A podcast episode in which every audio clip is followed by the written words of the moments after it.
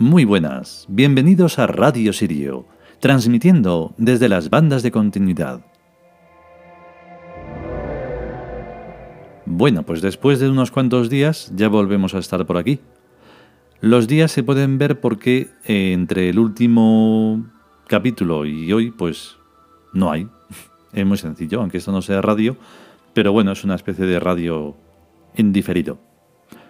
Vale, eh, hoy también toca un arquetipo muy interesante, muy importante y trascendental, porque el formar un trío no es ese trío que estáis pensando los que tenéis la mente llena de obscenidad y de sexualidad. No tiene nada que ver. Formar trío se puede formar trío hasta con un árbol, porque está el tú, el yo y la relación. No lo mencionamos dentro, pero bueno, se puede comprender. En muchos de nuestros textos es lo que tratamos siempre, porque esa relación es la que va a hacer la armonía, que sí que lo hablamos dentro, y que os voy a dejar para que lo podáis escuchar. Vamos con ello.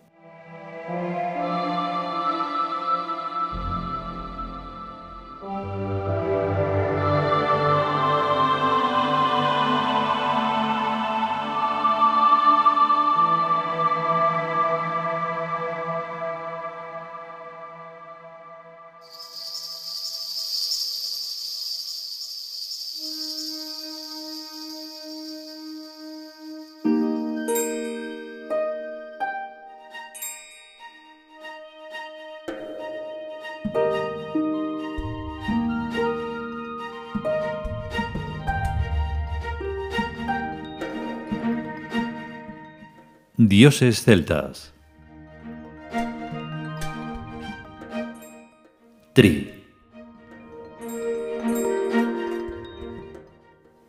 Texto. Forma trío amoroso con la pareja que le posea. Si es tratado bien, todo discurre admirablemente, según el deseo de sus seguidores, haciendo fecunda o infecunda la unión y amable la convivencia. Si es tratado mal por alguno de ellos, produce desavenencias y desagradables sorpresas. Comentario. La cosa del dios Tri parece que va de compañía sentimental. Y eso es estupendo.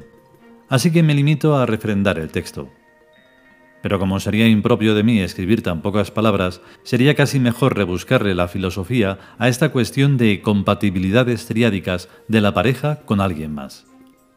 Yo por naturaleza soy bastante polígamo y lo de la parejita no me va.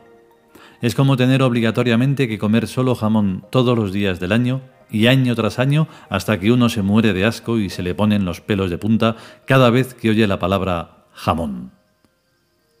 A mí eso me ha pasado una vez con el jamón serrano y otra vez con las gambas. En la variación está el gusto, dice el refrán. Mi opinión es que hay que enamorarse todos los días aunque sea de la misma persona como si fuera una persona distinta a la que nunca se le acaba de conocer, porque cada día muestra nuevos aspectos amables de su personalidad. Uno tiene que hacer lo mismo y renovarse cada día procurando ser cada día mejor y como si fuera un desconocido incluso para sí mismo. Para eso es muy bueno preguntarse cada mañana, ¿en realidad yo cómo soy? Y a veces uno se lleva grandes sorpresas, porque creía que era de una manera y descubre que es de otra manera distinta. Yo creo más en el 3 que en el 2. El 3 pueden ser tres personas, pero entonces la cosa tiene que ir de castidad, y puede ser dos personas y un mismo ideal, que es en lo que consiste el Dios Tri. Dicho sea para los cristianos, el Dios Tri hace las veces de Espíritu Santo entre el tío y la tía, o entre las dos tías o entre los dos tíos, y hace que el Padre y el Hijo se lleven a las mil maravillas y no se peleen nunca por nada. Pero imaginemos que el Padre sea un moro celoso y que eche del cielo al Espíritu Santo la Santísima Trinidad se iría a la mierda y ni Jesucristo sería el Hijo del Padre, ni el Padre sería el Padre del Hijo, sino que el diablo le habría puesto los cuernos con la Virgen María. Esto es muy delicado.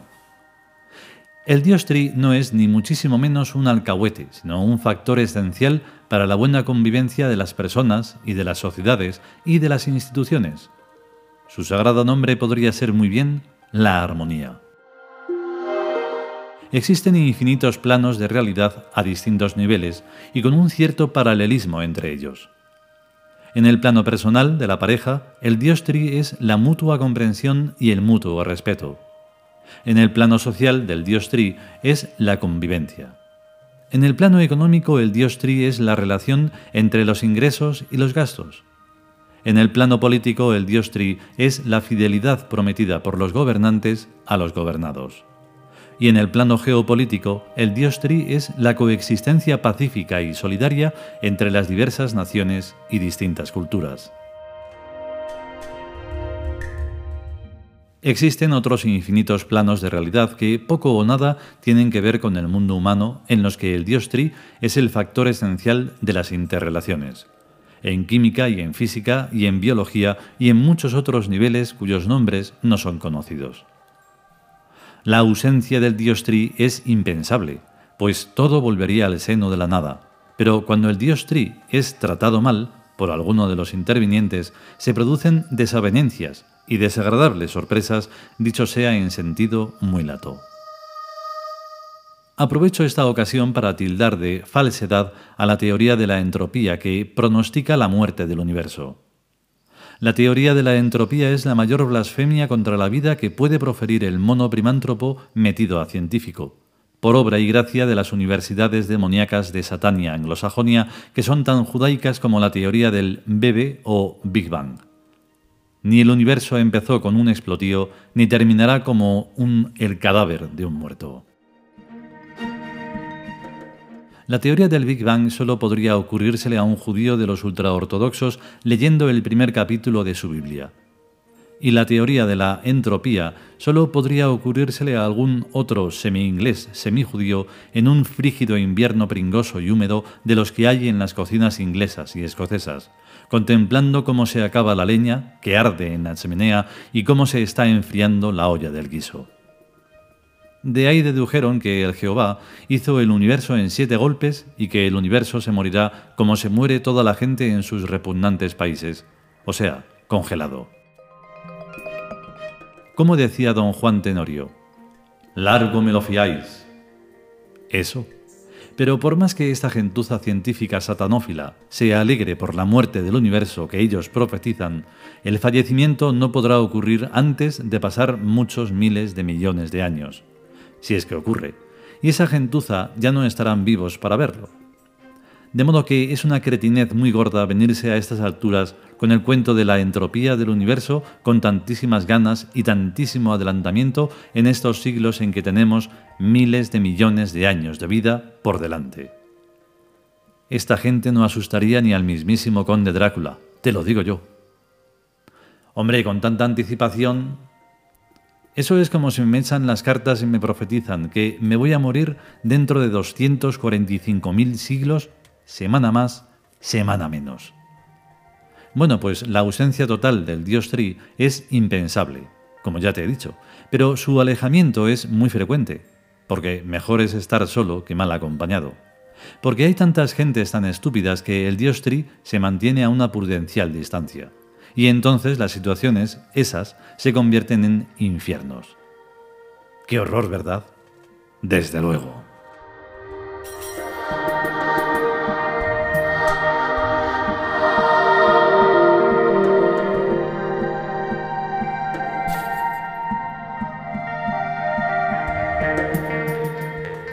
Y hasta aquí el capítulo dedicado a Tri que es además también muy simpático, forma un trío muy espectacular, el de Deug, Tri y Seisu, que los podéis ver en la página de los siete soles. www.sietesoles.com, el 7 con número. Si buscáis ahí cualquiera, cualquiera de los tres que he dicho, pues los podéis ver. Hay algo que de alguna manera voy a intentar ser resumido y voy a explicar. Esto que estamos leyendo, lo estamos leyendo y son textos que ya tienen unos cuantos años. Para nosotros esos años no importan y el autor siempre seremos nosotros, aunque esto ya lo hemos dicho de algunas diferentes maneras, pero es importante. No es algo de mí mismo, pero es algo de mí mismo, es muy fácil de comprender. La cosa sería, imaginaros que un país, solo conozco uno, creo que Japón es un buen ejemplo, tienen un emperador. Vale, en teoría no, no, no rige él el país, pero siempre es el emperador. Y el que vaya cambiando de persona sigue siendo el mismo que ha sido desde el principio de lo que fue Japón.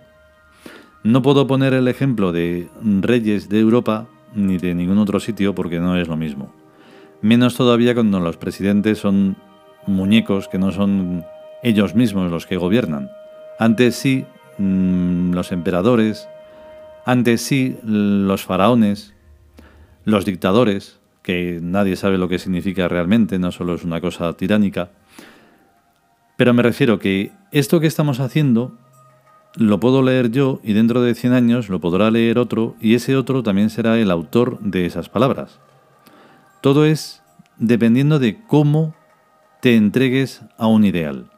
Como eso tampoco se sabe lo que es, porque no se da en nada, ni siquiera en las pseudo religiones monoteístas de mierda, habría que añadir, pues entonces no se sabe qué es eso. ¿Cómo es posible que.? Pues es posible. Por eso en otras veces hablamos de lo que es el autor y no autor, y exponerse, y el ego, y todo eso. Aquí no hay ego, aquí no hay autor. Porque el Fénix es algo que no podéis, no se puede comprender, a no ser que, bueno, se tenga la capacidad. Es, no es tan, tan complicado. Pero me refiero a que cuando estamos hablando aquí como si uno fuera el autor de esto, no lo es, y no es la experiencia de uno. Pero al mismo tiempo, sí es todo eso.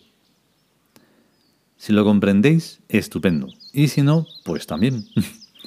si podemos y sobre todo si queremos, volveremos con un nuevo capítulo de los dioses celtas. A estar bien. Hasta luego.